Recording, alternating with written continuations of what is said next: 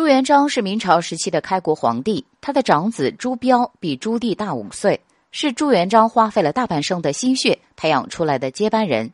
虽然朱棣能勇善战，足智多谋，但他毕竟只有燕北弹丸之地，总的来说，他的实力还比不上朱标。朱标从二十多岁开始就已经参与国家大事了，朝中的大小文武百官对他都是尊重有加。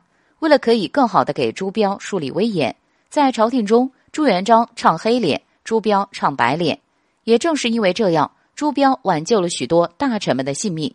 同样的，朱标一直以仁爱的形象成为朝廷中的模范人物。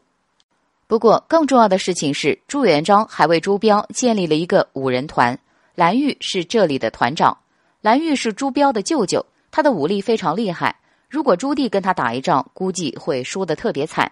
正是由于蓝玉太厉害，在朱标逝世后。朱元璋才想到皇太孙朱允文都镇不住蓝玉，所以就想办法弄出一个蓝玉案。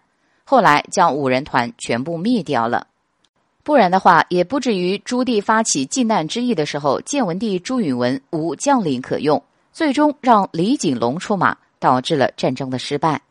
朱元璋费尽心机为子孙们铺好后路，却万万没想到自己的子孙们会因为皇权而争斗得死去活来。